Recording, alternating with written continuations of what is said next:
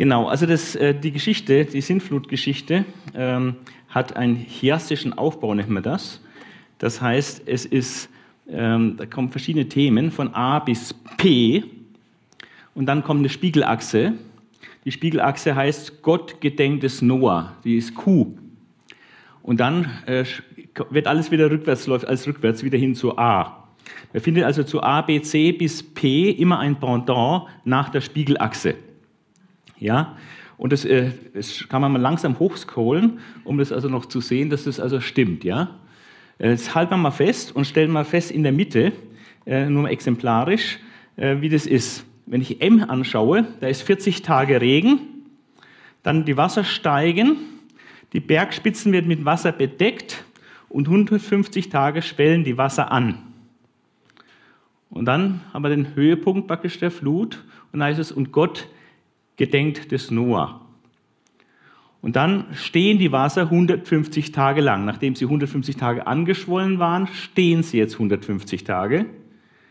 Dann werden die Bergspitzen, die vorher mit Wasser bedeckt wurden, plötzlich wieder sichtbar. Also das Türkis passt zueinander. Dann nehmen die Wasser ab, die vorher gestiegen waren. Und dann vergehen wiederum 40 Tage, entspricht den 40 Tagen Regen und so weiter bis zum Schluss. Ja? Was auffällt, ist, dass verhältnismäßig wenig geologische Angaben im Sintflutbericht sind. Verhältnismäßig wenig. Von Regen die Rede, gewisse Zeitangaben, 40 Tage Reden. Regen ist davon die Rede, auch dass äh, die Wasser der Tiefe, die Brunnen der Tiefe aufgebrochen sind und Wasser von unten herausströmte über mehrere Monate lang. Also 150 Tage sind die Wasser angeschwollen, also fünf Monate waren diese Quellen der Tiefe aufgebrochen und Wasser aus dem Erdinnern kam nach oben. Ja, und dann ist aber noch mal von Raben und Taube die Rede. Ja, und sonst ist wenig von Geologie die Rede. Okay. Die traditionelle Auffassung besagt jetzt, dass, und so ist wahrscheinlich wie die meisten das hier so verstehen, dass die Sintflut ein globales Geschehen war, also dass die ganze Erde überflutet war und dass tatsächlich nur acht Menschen überlebt haben, nämlich Noah und seine Familie. Und äh, da gibt es jetzt einen Haufen Argumente für dieses Thema, dass die Sintflut äh, global war, also total global. Äh, einmal der Bibeltext selbst, da gibt es ganz viele Bibelstellen, äh, die man da, da lesen könnte. Äh, aber jeder, der den Sintflutbericht liest, liest, hat eigentlich zunächst den Eindruck, hier wird von einer weltweiten globalen Flut berichtet. Ein weiteres Argument ist, dass natürlich die Geschichtlichkeit Noahs, die Geschichtlichkeit der Arche und auch der weltweiten Flut im Neuen Testament bezeugt wird massiv bezeugt wird. Nicht nur von einem, sondern von vielen. Jesus zum Beispiel bezeugt das, Paulus, äh, Lukas, Hebräerbrief haben wir das, im 1. Petrus und auch im Jakobusbrief. Überall wird Noah als geschichtliche Person genommen, das Sinnflutgeschehen als weltweite Katastrophe eingeschätzt und dass tatsächlich nur diese acht Menschen überlebt haben. Dann, äh, Petrus sieht eine Analogie zwischen dem Gericht über die erste Schöpfung durch Wasser und dem Endgericht über die jetzige Schöpfung durch Feuer was also auch dieses, diesen globalen Ausmaß natürlich ausdrückt. Dann kann man hochrechnen, was die damalige Erdbevölkerung betrifft. Ähm, und äh, da gibt es dann bestimmte Überschlagsrechnungen, die ich jetzt im Detail nicht ausführe, nur vom Ergebnis her. Man kommt das von Adam bis Noah auf 18 Generationen und aufgrund der hohen Lebenserwartung und der hohen Kinderzahl, die da wahrscheinlich ist, ähm, kommt man ähm, auf etwa eine Milliarde Menschen, die vielleicht da gelebt haben ja, so in der Größenordnung. Dann hat äh, Gott ja auch gesagt, ich will dem Menschen noch eine Frist geben von 120 Jahren. Das ist nicht das zukünftige Lebensalter von Menschen, dass ein Mensch nur 120 und nicht älter wird oder, oder ja, das ist einfach generell, abgesehen von Mose war niemand 120 oder so, das ist kein typisches Menschenalter. Das typische Menschenalter ist 70 oder 80 Jahre. Ja. Also was sind die 120 Jahre? Eben nicht eine Altersfrist, was das Lebensalter eines Einzelmenschen betrifft, sondern diese 120 Jahre ist sehr, sehr wahrscheinlich die Zeit, äh, die Gott noch zuwartete bis zur Flut. Und das war dann auch die Zeit, in der die Arche gebaut wurde. Ja, das macht sehr viel Sinn. Äh, was dann bedeutet, wenn es nur eine lokale Überschwemmung gewesen wäre, hätten wir also in den 120 Jahren sich gut irgendwie davon machen können und wäre dann nicht betroffen gewesen. Ja, das ist der Punkt. Also wenn so eine lange Frist ist, bis die Sintflut kommt, hätte man auswandern können, wenn es eine lokale Flut gewesen wäre. Dann ist die Rede davon, dass die Fenster des Himmels geöffnet wurden und der Regen sich 40 Tage ergoss. Und dann das Entscheidende, was dann noch, noch schlimmer wirkte als der Regen, dass die Quellen der großen Tiefe aufgebrochen waren und fünf Monate lang quoll es von unten her äh, das Wasser. Und das zeigt natürlich, dass hier offensichtlich ganz ungeheure geologische Störungen aufgetreten sind. Ja, und das passt mit einer lokalen Flut nicht überein. Und dann hat es auch noch fünf Monate gedauert. Im Psalm 104 haben wir einen Abschnitt, wo davon berichtet wird, dass der Ozeanboden abgesunken ist und dass Täler hochgekommen sind. Und äh, wir können heute noch beobachten, dass die riesigen Faltengebirge, wie zum Beispiel die Alpen oder das Himalaya, immer noch ansteigen. Himalaya, da befinden sich marine Ablagerungen, also praktisch ja, von Fischen und so. Die waren mal auf Meereshöhe, ja, in 8000 Meter Höhe, marine Ablagerungen in den Faltengebirgen, auch in den Alpen. Und manche sehen das dann als Spätfolgen der Sintflut an, aber das ist umstritten. Ähm, allein die Bedeckung eines einzigen hohen Berges im Nahen Osten würde nach heutiger Topografie, wenn also noch ein hoher Berg im Nahen Osten bedeckt wäre, auch Afrika und Australien völlig unter Wasser stehen. Und dann ist auch äh, zu beobachten, dass flutliche und nachflutliche Ablagerungen wohl weltweit verbreitet sind. Da will ich mal drei Fakten nennen, damit man mal versteht, in welchen Dimensionen das sich hier bewegt auf unserer Erde. Da gibt es zum Beispiel das riesige tibetanische Hochland, mit zwei Millionen Quadratkilometern. Das ist also ein Vielfaches von der Bundesfläche der Bundesrepublik. Ja? Zwei Millionen Quadratkilometer Sedimentgestein, was also durch Wasserablagerung zustande gekommen ist, mit mehreren Kilometern Mächtigkeit. Ja. Und die heute liegen, liegen heute auf 4000 Meter Höhe, diese Ablagerung. Oder die Karoo-Formation in Afrika mit einem geschätzten Fossilbestand von 800 Milliarden Wirbeltieren in, einen ganz bestimmten, äh, in einer ganz bestimmten Formation. Oder die sogenannte Heringschicht im Miozän-Schiefer Kaliforniens. Das ist ein 10 äh, Quadratkilometer großes Massengrab für eine Milliarde Fische. Die Heringschicht.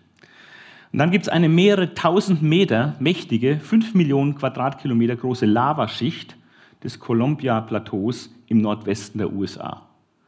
Also wir haben hier wahnsinnig großflächige äh, Phänomene auf der Erdoberfläche, ja, die irgendwie entstanden sein müssen.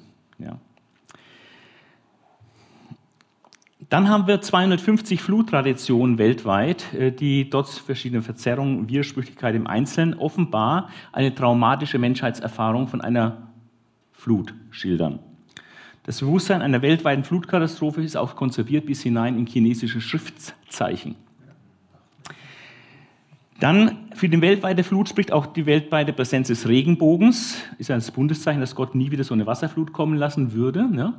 Wenn das Regenbogen nur eine lokale Überschwemmung bestätigen würde, das, dann hätte Gott schon mehrfach sein, sein Versprechen gebrochen. Ja, muss man auch sehen. Also da hängt viel dran. Wenn ich sage, es war nur eine lokale Flut, dann wäre Gott nicht mehr zuverlässig, weil er gesagt ich will nie wieder so eine Wasserflut kommen lassen.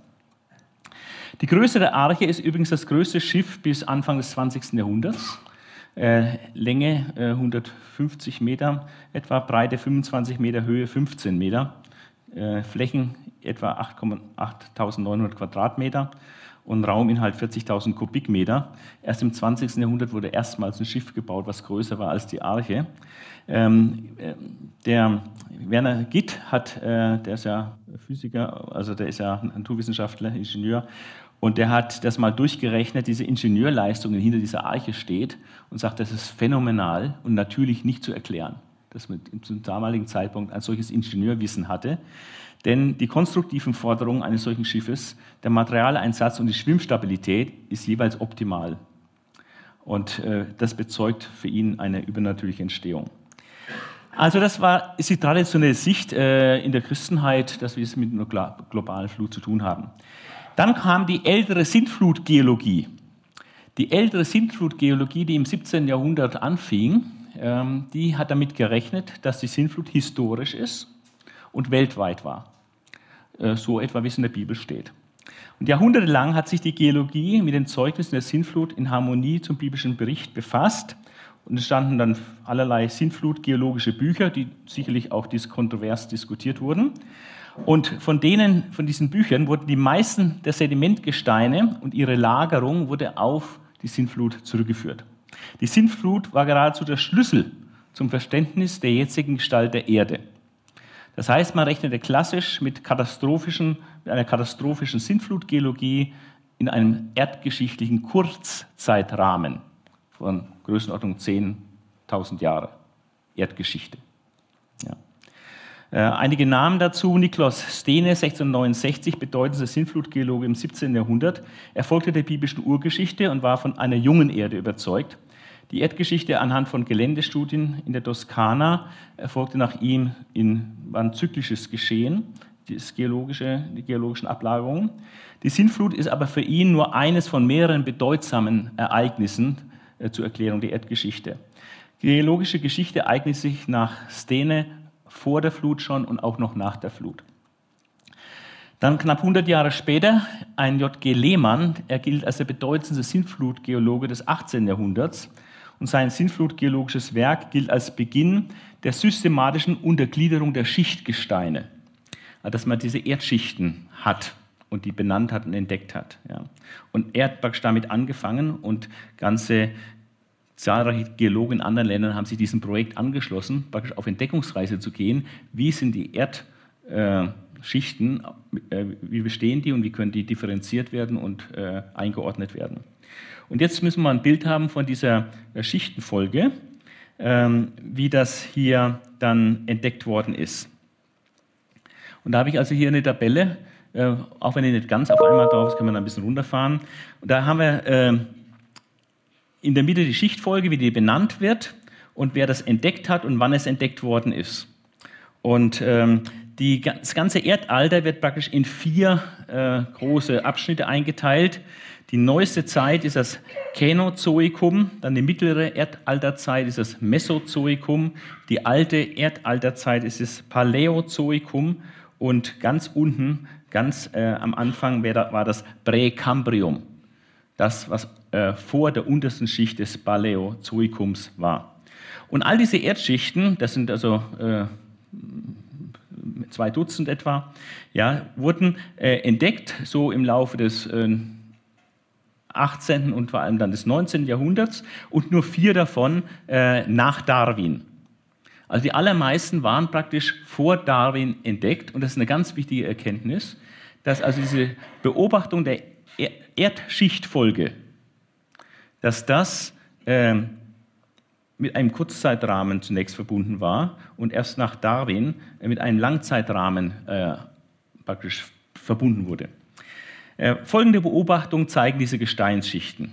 Je höher die Gesteinsschichten liegen, desto ähnlicher sind die Fossilien den heutigen Fossilien. Je tiefer die Gesteinsschichten liegen, desto unähnlicher mit heutigen Lebewesen.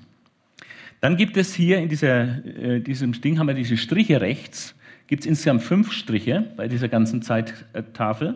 Und diese Striche sind äh, markieren große Aussterbeereignisse, wo ein wahnsinniges Massensterben eingesetzt hat. Und da gibt es fünf. Ja, und die sind immer so an Grenzen von Erdschichten, wo ein riesiges Massensterben von, äh, von Lebewesen eingesetzt hat. The Big Five wird das genannt. Es gab noch kleinere Aussterbezeiten, äh, aber diese Big Five sind besonders markant. Und das letzte von diesen Big Five war äh, am Übergang von der äh, von der Kreide zum Paläozän. Ähm, und das ist das Ding, wo angeblich dann die Dinosaurier, äh, ja, Kreide, Kreide Tertiär ist es, also Tertiär, genau.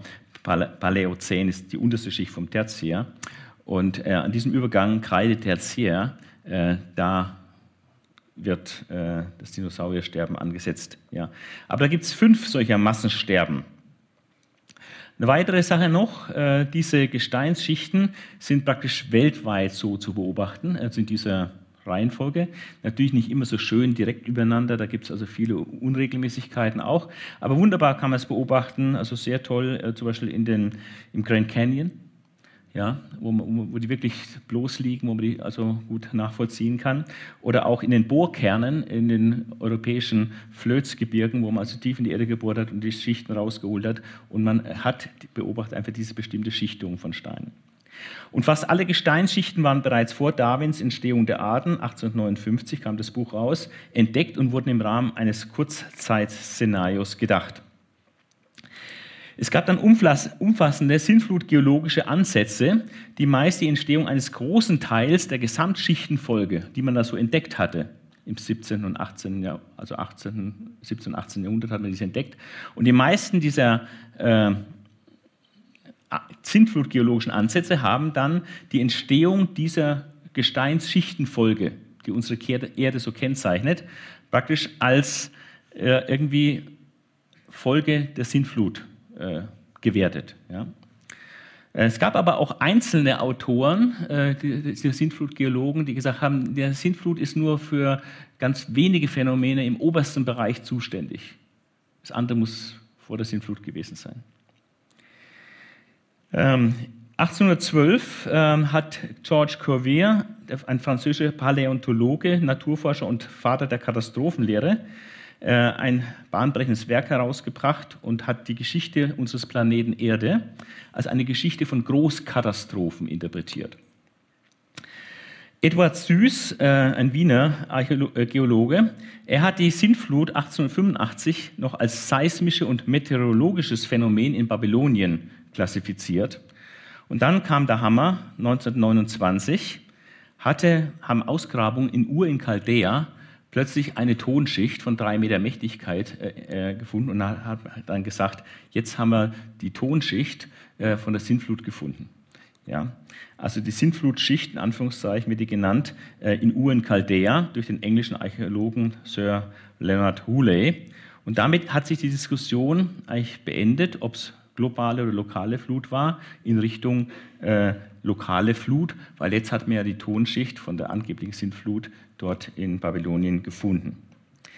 Man kann sagen, diese ältere Sintflutgeologie, äh, die über 200 Jahre lang gewirkt hatte, ist krachend gescheitert. Die ist völlig in der Tonne heute. Und zwar aus folgenden Gründen. Vier Gründe. Einmal, die Evolutionstheorie hat einen einzigartigen Siegeszug äh, angetreten und hat nicht nur erklärt, wie die äh, Entstehung der Arten so von Niederen zum Höheren sich entwickelt hätten. Ich bin kein Anhänger der Evolutionstheorie, muss ich dazu sagen. Ich glaube das nicht. Ja. Aber äh, die Evolutionstheorie hat trotzdem einen gigantischen Siegeszug angetreten und es wurde dann dieses evolutionistische Langzeitschema auf die geologische Zeittafel angewendet oder umgesetzt. Und das hat dann folgendes Ergebnis gebracht, was jetzt hier an der Tafel zu sehen ist. Äh, wir haben dann praktisch ein Szenario, dass das Erdalter etwa 4,5 Milliarden Jahre ist und dass wir äh, heute im Holozän leben, das ist gerade mal so 10.000 Jahre zurück, von heute bis 10.000 Jahre zurück. Und äh, dann fängt das Pleistozän an, das alles gehört zum Quarzär und so weiter. Und wir kommen dann in große, gigantische Zeiträume. Also der, die Grenze vom neueren, erdgeschichtlich neueren Zeit, Känozoikum, zur erdgeschichtlich mittleren Zeit, Mesozoikum, da liegen 65 Millionen Jahre nach dieser Zeitrechnung. Ja. Und dann nochmal weiter, es geht dann runter bis Präkambrium, äh, wo wir dann in der untersten Schicht des Präkambriums 2,5 Milliarden Jahre vor heute sind. Ja. Und da muss man ja sehen, wir haben ja da Fossilien in diesen Gesteinsschichten, zumindest ab dem Kambrium was nach dieser evolutionistischen Zählung vor 488 Millionen Jahren war, da gibt es Lebewesen. Ja. Dass man jetzt so langsam mit Schwierigkeiten hat mit der, mit der biblischen Urgeschichte, kann man sicher dann nachvollziehen. Ja. Nach der biblischen Urgeschichte haben wir Größenordnung Adam 4000 vor Christus oder so. Der Tod kam in die Welt durch Adams Sündenfall. Ja. Und jetzt haben wir hier Fossilien 488 Millionen Jahre vor unserer Zeitrechnung. Also das ist natürlich Hammer. Ja. Also der Siegeszug der Evolutionstheorie hat praktisch die, die Sintflutgeologie geschrottet.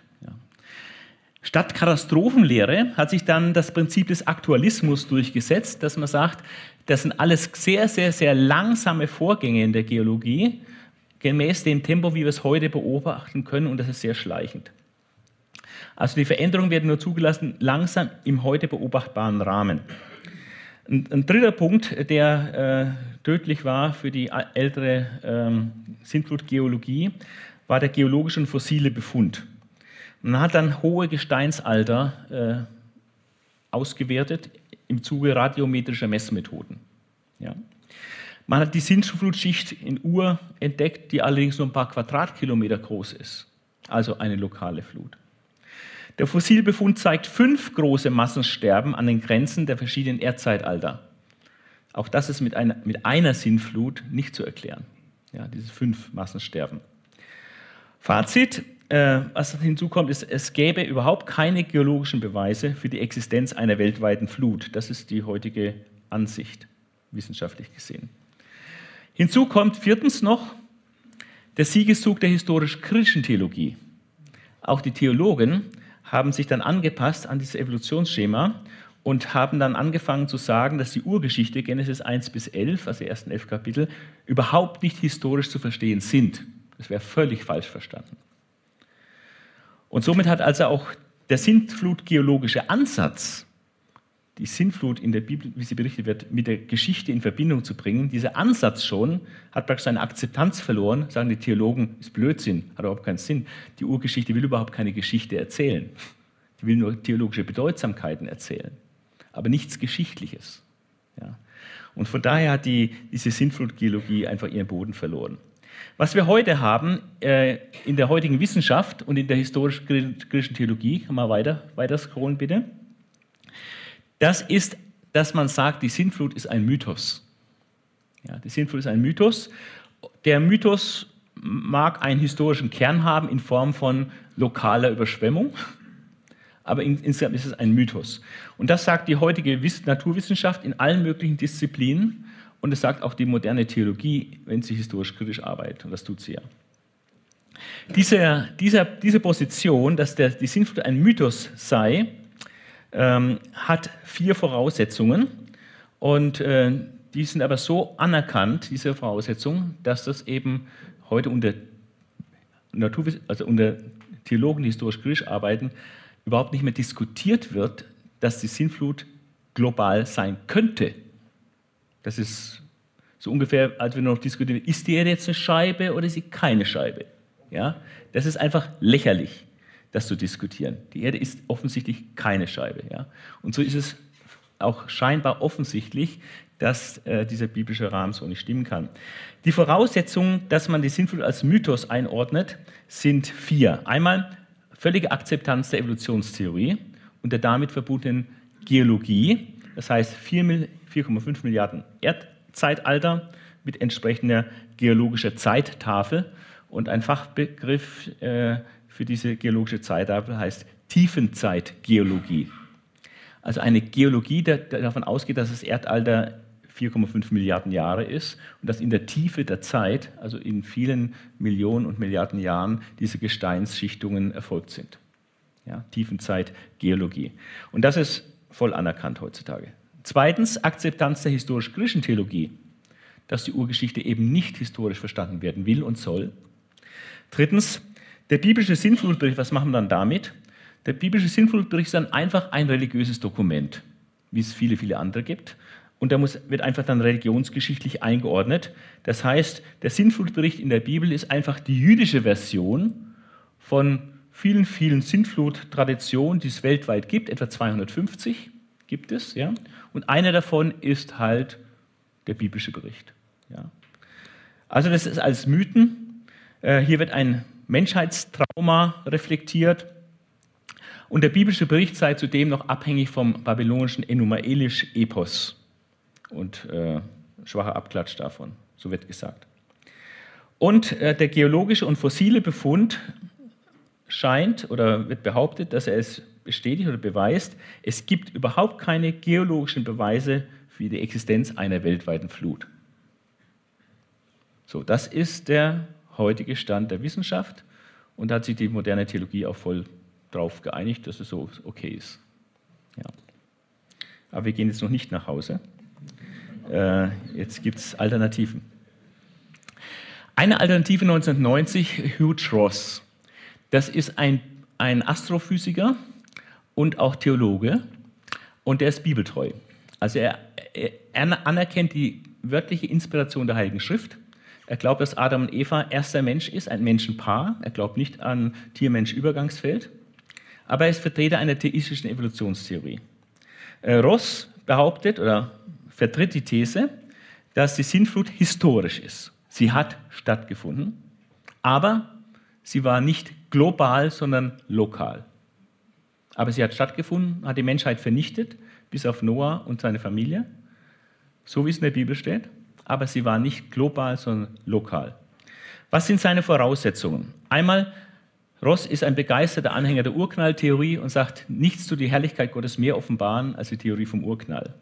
Wie fantastisch Gott das alles gemacht hat durch den Urknall. Ja, genial zu lesen. Äh, er, er äh, glaubt der Evolutionstheorie, sagt aber, dass Gott an bestimmten Stellen eingegriffen haben muss, weil die Evolutionstheorie ohne Gott nicht funktioniert. Ja, also Übergang äh, Materie zu Leben zum Beispiel oder Übergang von Tier-Mensch, da muss Gott extra eingegriffen haben, äh, schöpfungsmäßig, so wie es in der Bibel steht. Also er vertritt Urknalltheorie, Evolutionstheorie und Tiefenzeitgeologie. Das tut er voll akzeptieren.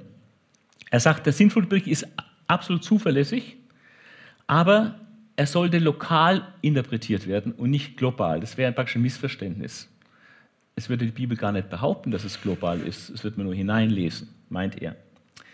Und er sagt, aber trotzdem hat, ist die gesamte damalige Menschheit vernichtet worden durch diese lokale Flut. Und lokale Flut heißt für ihn ganz praktisch, dass praktisch das, äh, die mesopotamische Ebene, wo die Menschheit konzentriert war, ja, dass diese Ebene äh, etwa für ein Jahr und zehn Tage äh, etwa 70 bis 100 Meter hoch unter Wasser stand. Dieser ganze, das ganze Becken. Und da sind alle Menschen ersoffen. Ja. Außer die Noah-Familie. Und er hat eine dreifache Argumentationslinie, und das ist interessant zu sehen. Äh, einmal die biblische Begründung der Vernichtung aller Menschen außer der Familie Noahs. Da folgt er voll einfach den Bibeltexten und Alten und Neuen Testament, dass alle Menschen umgekommen sind, wie es in der traditionellen Interpretation auch ist. Also da macht er keine Abstriche. Alle Menschen sind umgekommen. Es war die größte Menschheitskatastrophe, äh, nur Noah und seine Familie überlebten. Die zweite Argumentationslinie, die er hat, ist, dass er sagt, es gibt biblische Einwände, biblische Einwände gegen eine weltweite Überschwemmung. Die Bibel verlangt gar nicht, dass wir an eine weltweite Überschwemmung glauben. Und die sind gar nicht so ganz doof, die Argumente, die er hat, muss man echt sagen. Also der Mann ist schon auch nicht, nicht unintelligent, ja, und er ist gläubig und er akzeptiert die Bibel als, als Wort Gottes und er sagt folgendes.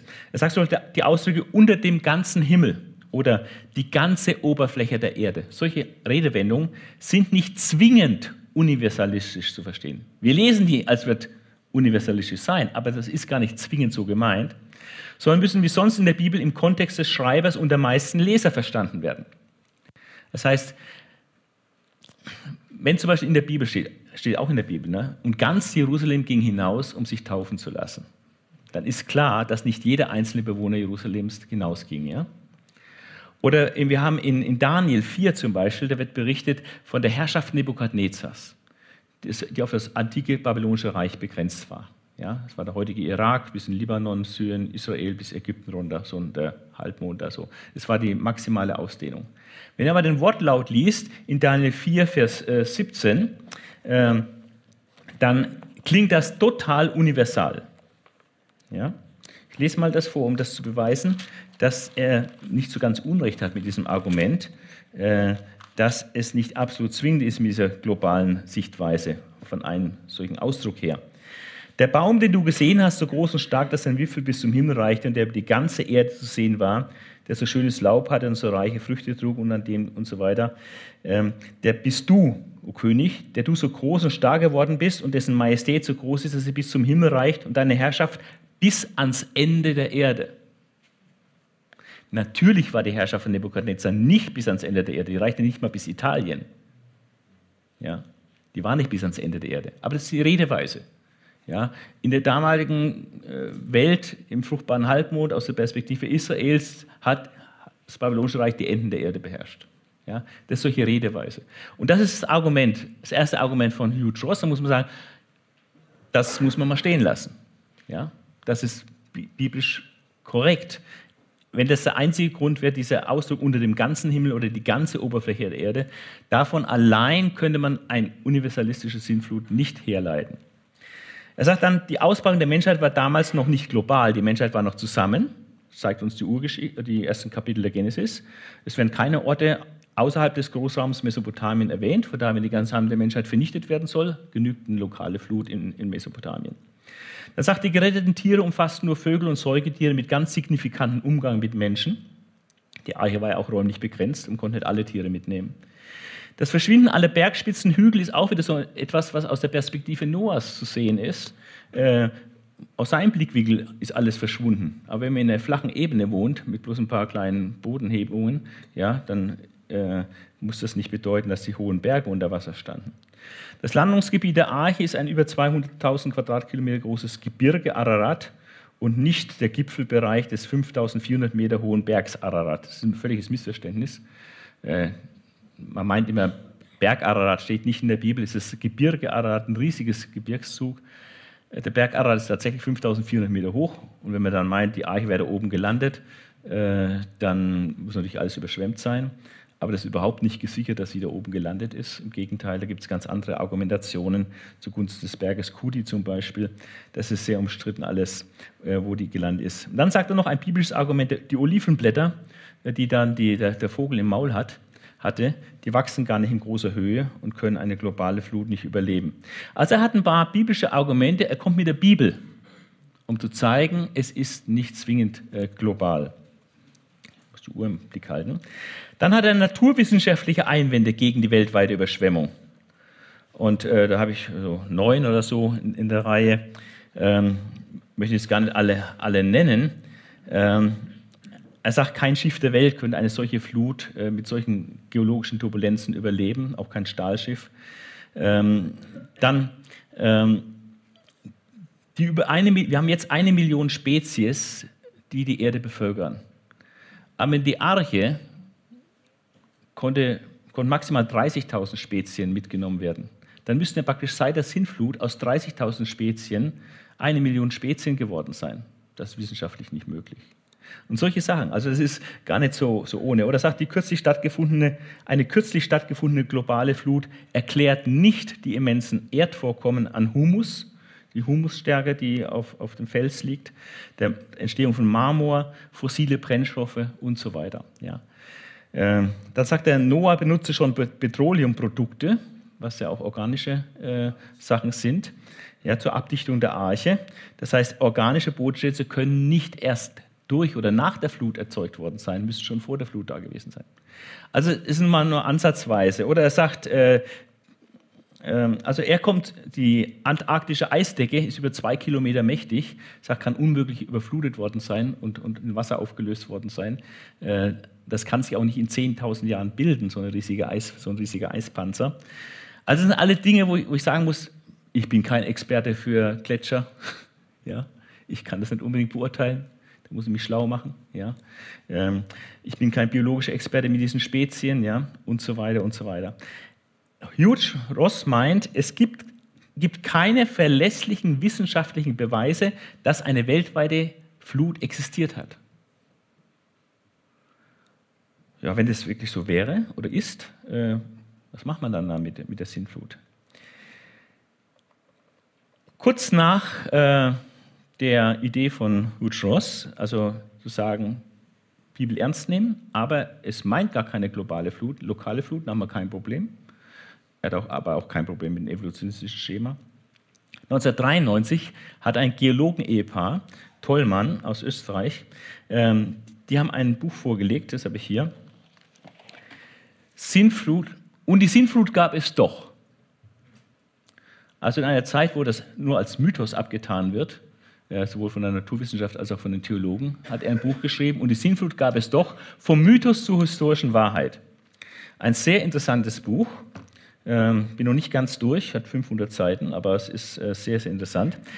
Und er sagt, die Sintflut ist historisch, es gab sie, und sie ist auch universal, die ganze Welt wurde beflutet. Und zwar Anlass war ein Kometeneinschlag, äh, wo sich der Komet dann äh, zerbröckelt ist und dann, es gab dann sieben Teile davon, die dann an sieben Einschlagstellen runtergekommen sind. Und er datiert das sogar genau anhand von geologischen Beobachtungen auf den 23. September 7552 vor Christus. Ist nicht so ganz äh, das biblische Datum, äh, aber doch ähm, in praktisch geschichtlicher Zeit äh, ein, ein Impactgeschehen, nennt man das, wenn so ein Himmelskörper runterkommt, ein Impactgeschehen mit weitgehender Menschheitsvernichtung. Und ähm, folgende Voraussetzung hat er. Er sagt, er kann einen naturwissenschaftlichen Beweis führen, das versucht er dann in dem Buch, äh, dass es ein Impact-Geschehen, also so ein, äh, Kometeneinschlag gab, ein mittlerer Größe, also nicht so groß wie der äh, zwischen Kreide und Tertiär, äh, aber doch so umfassend, dass die ganze Erde äh, massiv betroffen war. Also ein Impact-Geschehen mittleren Größes, also das Ding war ein bisschen größer als das, was das Nördlinger Ries verursacht hat, äh, also einiges größer. Und ähm, und er meint, diesen Impact nachweisen zu können. Das ist sensationell, weil man glaubt, der letzte große Impact war vor 65 Millionen Jahren. Ja? Jetzt sagt er, vor 7.500 Jahren war, oder vor 9.000 Jahren war ein riesen, riesen Impact hier. Dann Sintflut als Einzelelement eines mittleren Impact-Geschehens in historischer Zeit. Und er vergleicht das dann mit diesem Impact-Geschehen, was sehr, sehr gut erforscht ist. Man hat da 20 Jahre lang, hat die ganze Wissenschaft sich auf die Erforschung dieses Impact-Geschehens äh, zwischen Kreide der Tertiär gestürzt und das sehr gut erforscht, was alles passiert, wenn so ein riesig großer, sagen wir, vier, fünf Kilometer großer ja, Komet oder Asteroid darunter kommt. Ja. Ähm, und der hat das fünfte Massensterben verursacht, äh, dort am Kreide der Zehr äh, Zwischenstand. Also die Sintflut ist ein Einzelelement eines solchen Impact-Geschehens, wie man es auch mit diesem Impact äh, am Kreide der Zehrübergang sehen kann. Dann die 250 Fluttraditionen, die es weltweit gibt, sind, sind Augenzeugenberichte von Überlebenden. Da beißt sich auch mit dem Sintflutbericht.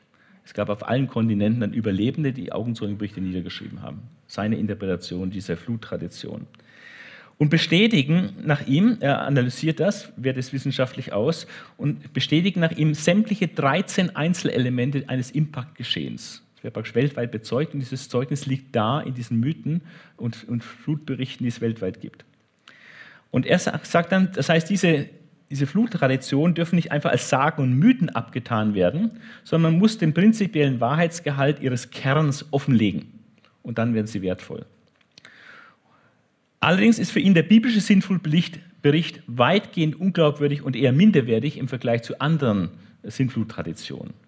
Das ist natürlich Tollmann auch kein äh, bibeltreuer Christ. Ja. Äh, er, folgende 13 Einzelelemente eines Impact-Geschehens äh, sind praktisch analysiert worden. Das ist generell das ist wissenschaftlich anerkannt. Es kommt zum Einschlag, dann kommt zum Krater, das verursacht ein Impactbeben, es kommt dann zum Vulkanismus, Feuersturm und Weltenbrand.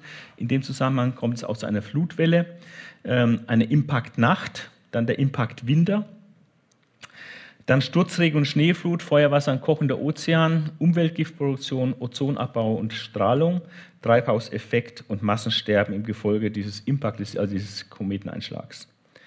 Und dann überlegt noch ein Post-Impact-Szenarien, das danach aber ihr Leben wieder aufblüht. Und äh, im, bei dem Impact am Kreide-Tertiärübergang ähm, hat er das dann exerziert und zeigt, wie das etwa zeitlich dann vonstatten geht. Der Hitzeorkan, Sache von Stunden. Tsunami-Meereswogen aufgrund des Einschlags, Sache von Stunden. Erhitzung durch die Auswürfe dann, äh, was, was da kommt, wenn, wenn Erde ausgeworfen wird, ähm, Tage. Weltenbrand dauert Wochen. Also wochenlang hat die ganze Welt gebrannt. Und diese Brandschicht äh, hat er auch gefunden, geologisch, weltweit. Dann die Dunkelheit. Das geht Monate. Sauer Regen könnte Jahre gehen. Dann diese Weltbrandgifte, Pyrodoxine nennt man das, also Gifte, die aufgrund von Feuer entstanden sind, äh, wie Salpeter und so Sachen. Jahre. Kälte, eine Kälteperiode von Jahre oder Jahrzehnte ist dann anschließend. Zerstörung der Ozonschicht, Eindringen der UV-Strahlung, ein bis mehrere Jahrzehnte. Erbschädigung durch Mutagene, Jahrhunderte oder mehr. Dann Glashauseffekt oder Treibhauseffekt, Jahrtausende bis Jahrzehntausende und dann noch ein ausgelöster Vulkanismus Jahrtausende bis Jahrhunderttausende, also solchen Zeitrahmen. Fazit hier, Datierung und Auslöser, was er da meint mit diesem Meteoriteneinschlag oder Kometeneinschlag, entsprechen zwar nicht wirklich dem biblischen Bericht. Ja? Äh, Wort und Wissen glaubt auch nicht, dass Tollmann recht hat mit seiner These. Ja? Aber die Arbeit ist trotzdem, finde ich, interessant deshalb oder beachtenswert, weil hier ein Naturwissenschaftler der jetzt nicht an der Inspiration der Bibel glaubt, aber ein Naturwissenschaftler, immerhin das biblische Zeugnis einer globalen Flut in einem historisch, historisch überschaubaren Zeitrahmen für, nicht nur für möglich hält, sondern behauptet, es war so. Ja, und das finde ich interessant. Und da muss man mal gucken, welche geologischen Hinweise er hat für, eine, für dieses Geschehen vor ähm, weniger als 9.500, also etwa 9.500 Jahren. So, wir haben noch zwölf Minuten, wir kommen gut hin. Letzter Punkt. Also, wir haben jetzt gesehen, die traditionelle Auffassung, die Sintflut ist historisch und universal, wie es die Bibel sagt. Alle Menschen gestorben, bis auf Noah und seine Familie, und es war ein weltweites Geschehen. Ähm, dann hat sich jahrhundertelang, äh, als Wissenschaften aufkamen, so dann im 17. Jahrhundert, äh, hat sich eine Sinnflutgeologie etabliert gehabt, die versuchte, die Phänomene, die Beobachtungen von der Erdoberfläche und von den Gesteinsschichten anhand der Sinnflut zu erklären. Hier ging man davon aus, dass die Sinnflut existiert hat, dass sie historisch ist und dass sie auch global war.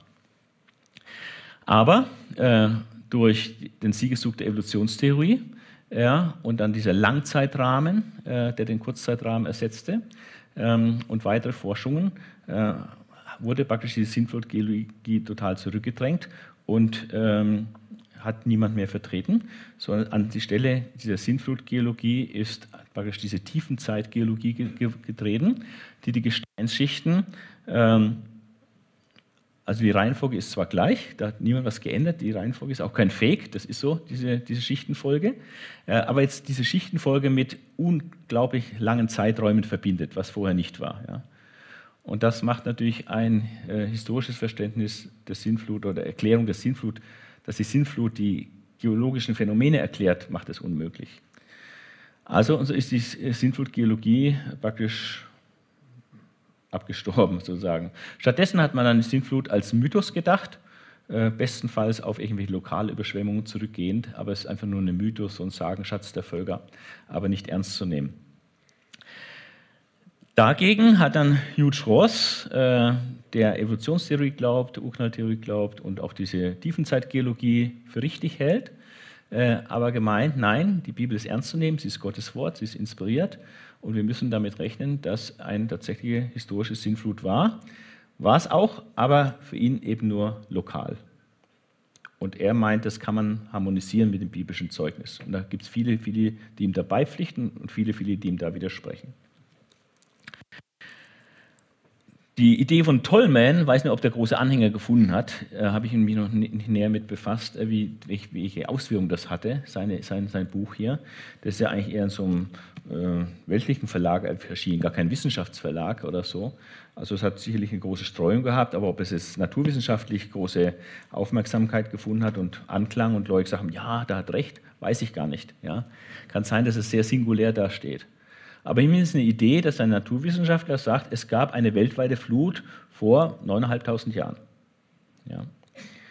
So, was ist eine bibeltreue Alternative?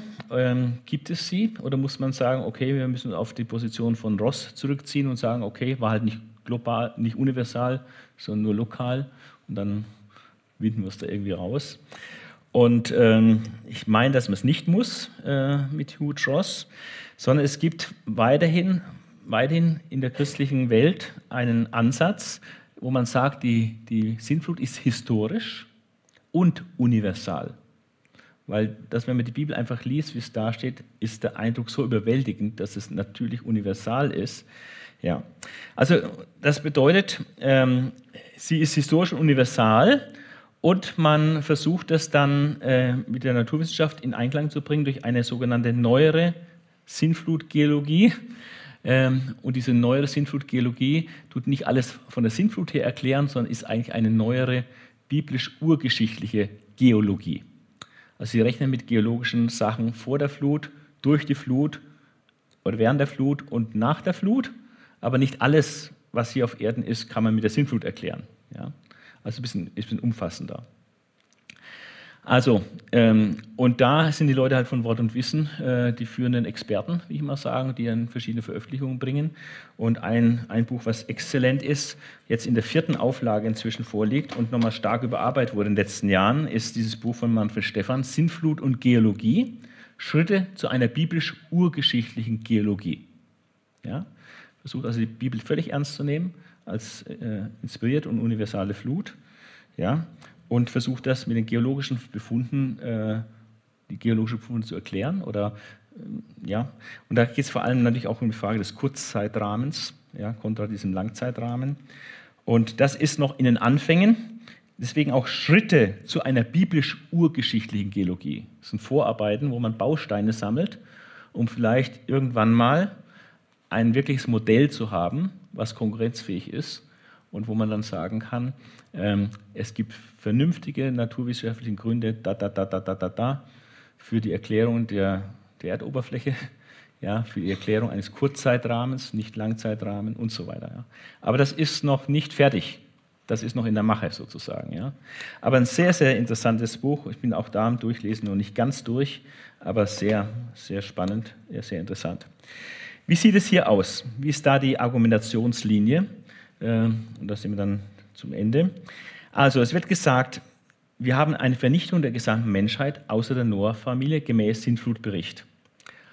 Und wir haben eine kurze Erdgeschichte. Also nicht Millionen oder Milliarden Jahre, sondern eine Erdgeschichte in Größenordnung von Tausenden. Das klingt heute natürlich so exotisch, ähm, wie wenn einer sagt, ich glaube an eine flache Erde. Eine Erde ist eine Scheibe.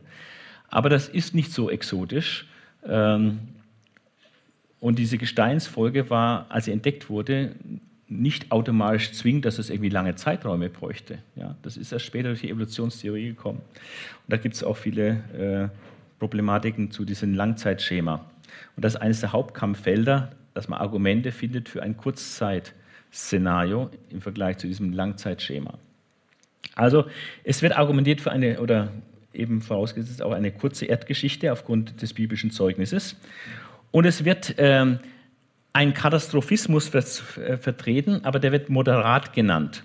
Also nicht extrem und dauernd, aber immer wieder äh, gewisse Katastrophen, äh, die die Erde heimgesucht haben und da, dazu führen, dass die Erde heute so ausschaut, wie sie ausschaut. Und dieser Katastrophismus hat eine variable Intensität und das Ganze wird im Rahmen einer biblisch-urgeschichtlichen Geologie gesehen.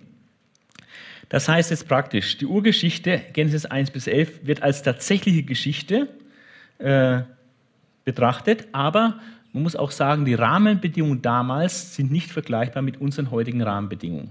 Die Welt damals ist untergegangen und wir leben heute in einer anderen Welt und können eigentlich nicht die vorflutliche Welt rekonstruieren. Das ist sicher korrekt. Äh, man nimmt äh, ganz wichtig, dass man das, das, biblische Zeugnis ernst nimmt und man sagt, wenn man das biblische Zeugnis ernst nimmt, was in der Bibel geschrieben steht, dann kommt man eigentlich, dann führt es zu einer Annahme eines Kurzzeitrahmens. Ja? Ähm, das ist einfach zwingend, wenn man die, biblischen, die biblische Geschichte liest, von Adam bis, äh, bis, bis Noah oder auch bis Abraham oder so, dann bin ich in einem Kurzzeitrahmen, nicht in, in Millionen, Milliarden Jahre. Äh, weiter sagt dann diese neuere Sintflutgeologie auch, dass die Sintflut nicht alles erklärt, was wir heute vorfinden, geologisch. Ja, also die jetzige Gestalt der Erde ist nicht allein durch die Sintflut zu erklären.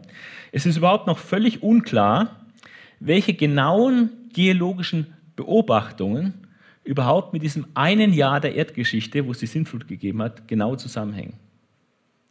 So weit ist man noch entfernt von einem wirklichen Modell. Äh, ja.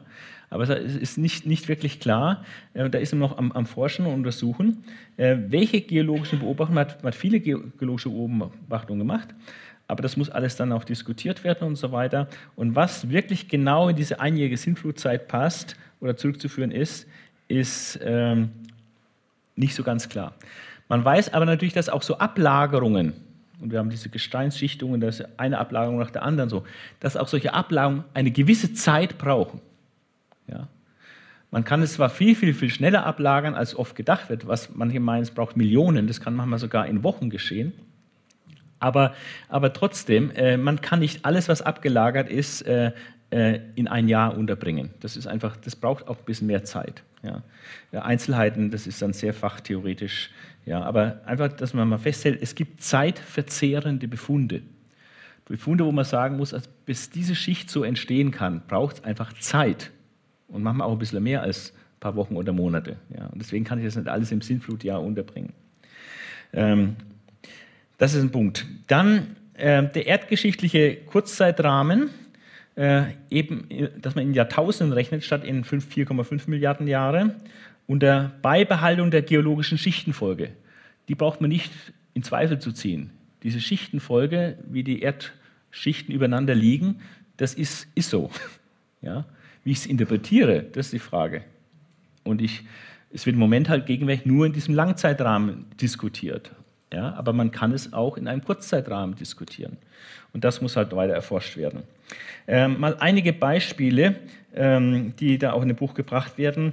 Zum Beispiel Kohleentstehung. Kohleentstehung im Carbon. Ja? Wenn man nochmal an die Schichtenfolge denkt, Carbon, das ist also viele, viele Millionen Jahre her, ja, wo dann Carbonschicht ist. Ja. Man hat dann gedacht, Kohleentstehung, das braucht viele, viele, viele Millionen Jahre, bis Kohle entsteht. Man weiß heute, dass unter bestimmten Druck- und, und Temperaturbedingungen Kohle innerhalb von Wochen entstehen kann. Ja. Also das ist schon mal so ein Punkt, wo man praktisch einen Langzeitrahmen hat, wo man Millionen Jahre hat, wo man praktisch merkt, das wäre auch in Wochen möglich. Ein anderes interessantes Beispiel ist aus Russland, seit 228, will ich mal kurz zitieren, weil das finde ich wirklich interessant. Russische Forscher, ich glaube jetzt nicht, dass die besonders bibelgläubig sind, ähm, und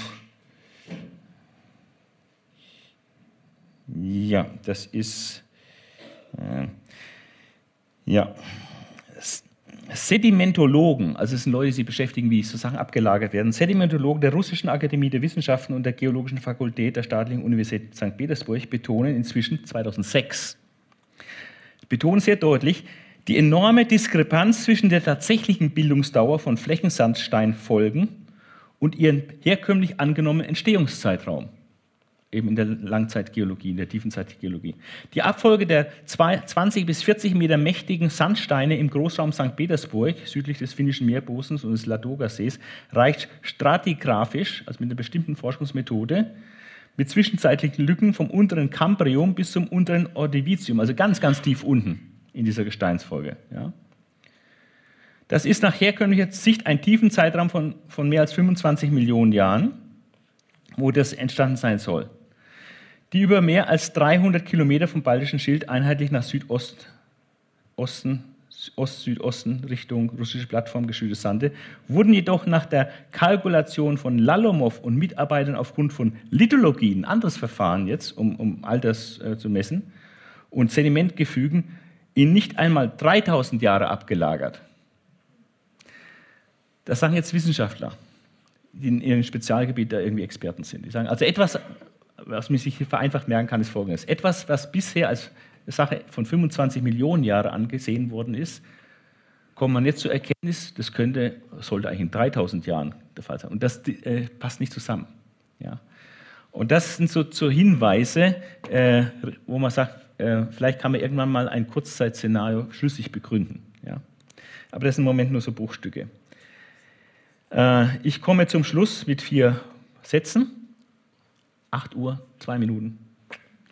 Erstens, von der Bibel her ist es unstrittig, dass außer Noah und seiner Familie die gesamte damalige Menschheit in der Sintflut vernichtet wurde. Ob dies wirklich global oder vielleicht doch nur lokal war, scheint dagegen nach Ross vom biblischen Zeugnis etwas weniger eindeutig zu sein. Ich denke schon, dass es global war, aber Ross, bibelgläubig, meint, es muss nicht unbedingt global gesehen werden. Also es ist nicht ganz so eindeutig wie die Tatsache, dass alle vernichtet wurden, sagen wir mal so. Zweitens, da die Flutgeologie derzeit weniger Unterstützer als, die wissenschaftlich etablierte, als der wissenschaftlich etablierte Langzeitrahmen hat und Theologen aus Mangel an Fachwissen in Geologie, Paläontologie, radiometrischen Messmethoden und in all den tausend Wissenschaften, die es da braucht, um sich ein Urteil bilden zu können, da haben wir eigentlich keine Ahnung. Und die ganzen naturwissenschaftlichen Implikationen einer globalen Flut in der Regel nicht wirklich überschauen, empfiehlt sich meines Erachtens in dieser Frage eine gewisse Zurückhaltung. Also man muss einfach, ähm, man sollte nicht reden, bevor man irgendwas gehört hat und bevor man die Fakten nicht auf dem Tisch hat, ist schwierig, was zu sagen. Also ein bisschen sich zurückhalten. Äh, es ist so viel was wir nicht wissen. Die Lage ist wie folgt. Drittens, Evolutionisten, Leute, die ein evolutionistisches Weltbild haben, sehen keine verlässlichen wissenschaftlichen Beweise für das Vorhandensein einer kürzlich erfolgten globalen Flut und pochen andererseits auf das hohe Alter der Gesteinsschichten. Das ist die eine Gruppe. Ja, und da lassen sie sich auch nicht von abbringen. Flutgeologen, das ist die andere Gruppe, lehnen den in den radiometrischen Messmethoden implizierten Zeitrahmen, das sich daraus ergibt, aus diesen Messmethoden, den lehnen sie ab und betrachten ihn als objektiv falsch. Ja, das ist praktisch ein Wissenschaftsstreit, was taugen die radiometrischen Messmethoden? Sind die richtig oder sind die nicht richtig? Ja? Die einen sagen, ja, die sind richtig, also nein, die sind falsch. Ja? Wenn du keine Ahnung hast von Radiometrie, dann halt den Mund. Ja? Da musst du mal warten, was die, was die Experten dazu sagen. Ja? Aber die Flutgeologen sagen, das ist falsch. Diese radiometrischen Messmethoden, die sind fehlerhaft, äh, weil sie falsche Voraussetzungen einbauen, die so nicht stimmen. Deswegen kommen schlechte, falsche Ergebnisse aus. Die Erklärung der wichtigsten geologischen Formation der Erde sei ohne Katastrophenmodell unmöglich. Also irgendwo muss was katastrophisch passiert sein mit dieser Erde. Ich denke, dass die moderne biblisch-urgeschichtliche Geologie, also dieser Ansatz, den Sie hier bei Wort und Wissen verfolgen, dass das ein großes Potenzial hat, und viele der heute noch offenen Fragen irgendwann mal lösen kann. Also ich hoffe, dass wir von diesen Bausteinen einer biblisch-urgeschichtlichen Theologie hinkommen, mal irgendwann, vielleicht erleben die jungen Leute es noch, äh, zu einem wirklichen neueren, wissenschaftlich akzeptablen Flutmodell. Ja. Aber so weit sind wir noch nicht. Vorher müssen wir nur glauben, äh, dass wir es so nehmen, wie es in der Bibel steht. Also wir können praktisch auch als Christen die Sintflut in dem Sinne nicht schlüssig beweisen, dass die Ungläubigen jetzt akzeptieren müssten, ah ja, das war so. Können wir nicht. Im Gegenteil, die sagen, wir haben euch bewiesen, dass es so nicht war. So ist die Lage. Ja. Also ich hoffe, wir gehen trotzdem relaxed nach Hause. Ja. Und, aber jetzt haben wir ein bisschen einen Überblick, äh, was es so, so gibt in diesem Themenbereich. Und wer es genauer nochmal nachlesen will, kann sich dann das Skript runterladen äh, im Internet. Dann mache ich jetzt Schluss. Ist der Michael Großlaus noch da? Der ist noch da. Willst du noch was sagen? Alles gesagt? Okay, alles gut. Dann sprechen wir noch ein Gebet und gehen. Vater im Himmel, wir wollen dir danken für dein Wort und lass uns einfach dein Wort wirklich für Wahrheit halten. Und wir glauben auch fest daran, dass es alles stimmt, was geschrieben steht, hat Paulus auch geglaubt. Herr, und da wollen wir einfach mutig und fröhlich unser, unser Weg gehen. Herr, und ich möchte dir danken auch einfach für gläubige Wissenschaftler, die einfach einen Beitrag dazu leisten, auch naturwissenschaftlich Dinge zu bestätigen, die von deinem Wort her gegeben sind. Und da wolltest du ja auch die Geschwister, die in diesem Bereich arbeiten, sehr segnen und ihnen auch einfach gute Entdeckungen machen lassen und Weisheit und Verständnis, wenn sie die Natur beobachten, Herr. Herr, wir danken dir, dass wir dich kennen dürfen, weil du bist Wahrheit und du bist Leben. Amen.